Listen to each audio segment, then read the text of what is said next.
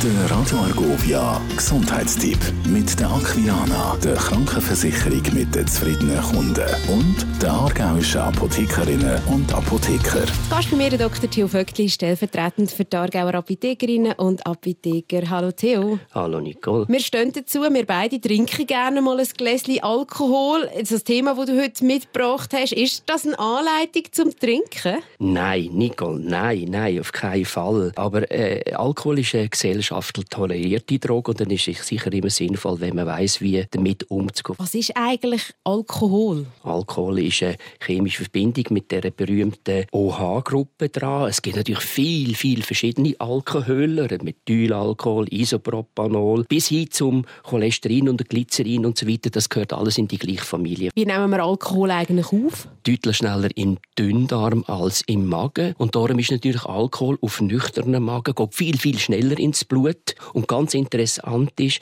Getränke, die Kohlensäure drin haben, also zum Beispiel Champagner auf nüchternen Magen, ist natürlich, das geht rucki ins Blut und nachher in den Kopf hinein, oder? Und wie genau verteilt sich der Alkohol im Körper? Über das Blut von dem her, also gut durchblutete Organe haben eine höhere Alkoholkonzentration. Darum ist im Fettgewebe relativ ein kleiner Anteil. Das meiste ist nachher in der Leber und der Abbau vom Alkohol hat einen Zusammenhang insbesondere mit dem Blutvolumen, das Mann oder Frau hat. Du hast es kurz angesprochen, eben der Abbau äh, vom Alkohol, der Körper baut den wieder ab. Wie genau? Es gibt ein Enzym, das ist sogenannte Alkoholdehydrogenase, wo der, den, den Alkohol zu Acetaldehyd abbaut. Und wenn das nicht ausgeschieden wird, dann hat man eben nachher die ganzen Katersymptome. Indem die Männer eine bessere Durchblutung haben und einen kleineren Fettanteil als Frauen, tun Männer Alkohol schneller abbauen, linear schneller abbauen als die Frauen. Und sag uns noch schnell, wie wirkt Alkohol? Also ganz sicher auf Gefäß, also auf die äußeren Gefäße, periphere Gefäße, eine zentrale Wirkung hat. Die Gefäße werden zusammengezogen zuerst und äh, es gibt einen Blutdruckanstieg und eine zentrale Erregung